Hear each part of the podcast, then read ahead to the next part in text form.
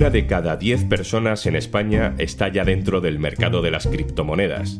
¿Qué tienen para ser tan atractivas para los jóvenes? ¿Sabemos cuáles son los riesgos? Hoy en un tema al día, las criptomonedas no son un juego. Un tema al día con Juan Luis Sánchez. El podcast de eldiario.es. Una cosa antes de empezar. En Ucrania, en Etiopía, en Guatemala o en España. Oxfam Intermón trabaja para que todas las personas tengan derecho a progresar y no solo sobrevivir. Necesitamos tu apoyo. Entra en oxfamintermon.org. Si el funcionamiento del dinero ya es una cosa más compleja de lo que parece, las cotizaciones, los cambios de divisa, los tipos de interés, la emisión de moneda, si encima nos metemos en el mundo de las criptomonedas, pues todo se vuelve un poco más complejo. Las criptomonedas son como una moneda pero sin banco oficial, no están controladas por ninguna institución, en teoría, porque tienen sus propios mecanismos de autorregulación y eso genera sus propios centros de poder. Para el tema que tratamos hoy, en realidad lo que nos interesa saber es que la gente no suele utilizar las criptomonedas para pagar el pan, sino que se han convertido más bien en una inversión. Compras bitcoins, por ejemplo, porque hay otras muchas criptomonedas, esperas a que suba y los vendes a otro que las quiera comprar. La particularidad es que en este mundo, la mayoría de los inversores son muy jóvenes. Trading is not the source of freedom. Going Chairman 100 is not the source of freedom. Gratitude is the source of freedom. Esto es un evento de hace más o menos un mes en Barcelona. La empresa de inversión en criptomonedas IM Academy, ahora bajo sospecha, reunió a 9.000 jóvenes en un estadio. ¿Para hablar de qué? De que las criptomonedas son libertad. Bueno, pues con este subidón de tecno financiero motivador, saludo a Carlos del Castillo, periodista del diario.es especializado en tecnología. Hola, Carlos. Hola, Juanlu, ¿qué tal? Carlos, ¿por qué crees que hay tanta gente joven metida en esto? Entiendo que hay una generación que ha crecido, que hemos crecido acostumbrada a que haya dinero real o que se pueda utilizar dinero real en determinados videojuegos como el FIFA o a las apuestas online, sobre todo en, en temas de deporte. Quizá meterse en las criptomonedas parecía un paso más en ese sentido. Al final, el hecho de que las criptomonedas sean un activo tan volátil hace que meter dinero en una y no en otra o sacarlo en un momento determinado no dejen de ser apuestas, porque siendo sinceros, no hay nadie que pueda asegurar que una criptomoneda va a subir o va a bajar en un momento determinado. Entonces, invertir supone una apuesta, es exactamente el mismo proceso. Tenemos también un montón de estudios que nos dicen que el azar es tan adictivo porque produce una recompensa de forma aleatoria. Nosotros no sabemos cuándo vamos a ganar o no, eso vuelve un poco loco a nuestro cerebro y lo hace adictivo. Las criptomonedas tienen un componente de eso porque son tan volátiles que hace que sea muy muy complicado predecir cuándo una criptomoneda va a subir o va a bajar y con eso vamos a ganar dinero. Es cierto que dentro de la comunidad de las criptomonedas hay expertos hay un montón de, personas que han surgido en torno a ella que aseguran tener claves sobre cuándo una va a bajar o va a subir de precio.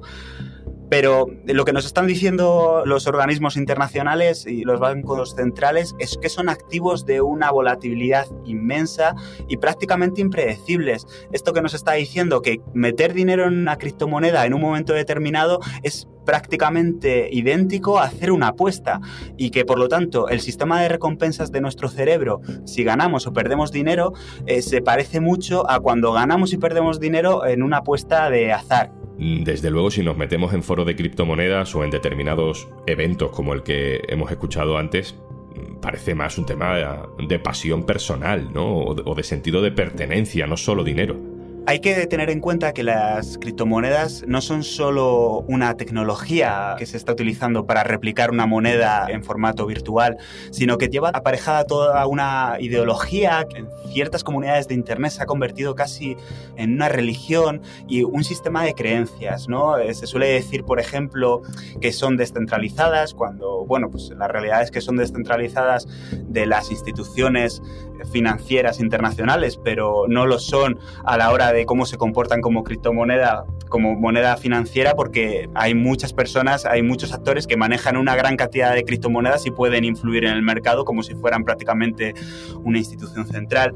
Luego también se han formado comunidades virtuales en torno a ellas que funcionan pues como las típicas tribus digitales, ¿no? Que no, no son tan diferentes a cualquier comunidad virtual de, de, personas a las que les gusta un hobby o, o cualquier otro aspecto eh, vital, pero que se han entroncado alrededor de las criptomonedas. Y luego hay otro factor también generacional, que es el de la precariedad, y las criptomonedas parecen dinero fácil. Tenemos que tener en cuenta que las criptomonedas han surgido como una forma de ganar dinero para personas que, que son más precarias en el mundo físico, que su trabajo pues, no les da tantos rendimientos y que están atrapadas en un círculo vicioso de precariedad que hace que las criptomonedas se conviertan en una vía que se muestra como más sencilla, ¿no? Porque simplemente hay que mover un dinero virtual a través de Internet y si tienes suerte, pues puedes conseguir ganancias muy grandes porque las criptomonedas son muy volátiles.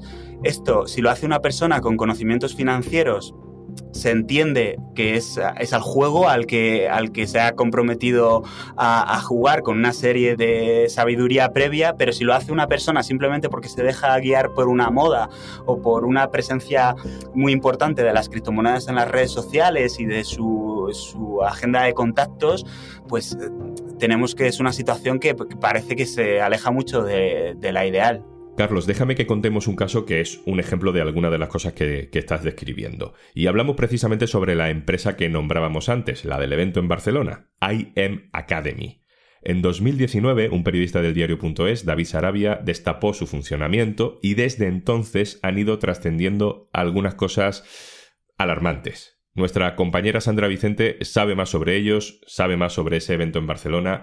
Hola Sandra. Hola, ¿cómo estáis? Sandra, ¿qué es IM Academy, para el que no conozca de nada esta empresa? Bien, pues IM Academy es supuestamente se vende como una academia, dirigido principalmente a personas jóvenes que quieren aprender a hacer inversiones en Forex, en criptomonedas, y así es como llegan a, a sus potenciales clientes. Pero realmente, después de diversas investigaciones, no solo la que se ha publicado en el diario.es, sino después de otras personas que han estado siguiendo un poco el rastro de esta empresa, lo que se ha descubierto es que es una estafa. Básicamente es una estafa piramidal con comportamientos sectarios que recluta a personas muy jóvenes para que se deje mucho dinero en esa plataforma. ¿Y, y qué manera tienen de captar a los jóvenes?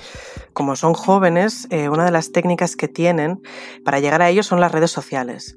Si vamos a los perfiles de los líderes o los chairman, que es como los llaman ellos, en, en Instagram, en TikTok, vemos que son personas que tienen fotografías pues eso, en playas en Cancún, en los Emiratos Árabes, en grandes hoteles, que conducen cochazos, que tienen novias despampanantes, ¿no? Y que se van a cenas y a conciertos, pues bastante, bastante lujoso todo, ¿no? Entonces, de alguna manera u otra, llegan a estos jóvenes y les abren mensajes directos o les envían pues invitaciones a macroeventos que hace IM Academy en diferentes ciudades de España y así más o menos logran captar su atención, ¿no? Porque también les prometen que ellos serán capaces de llevar el mismo estilo de vida que llevan los chairman, ¿no? Si entran a esta academia, si llevan a cabo las formaciones que les prometen, les están diciendo que bueno, que el mundo de las inversiones en cripto y en forex pues tiene muchísimas posibilidades y que ellos pueden acabar llevando el mismo estilo de vida que ellos y así es como los captan. ¿Y cómo se supone que se asciende en ese sistema de éxito y dinero? Bien, pues como os contaba, IM Academy es una estafa piramidal. De hecho, si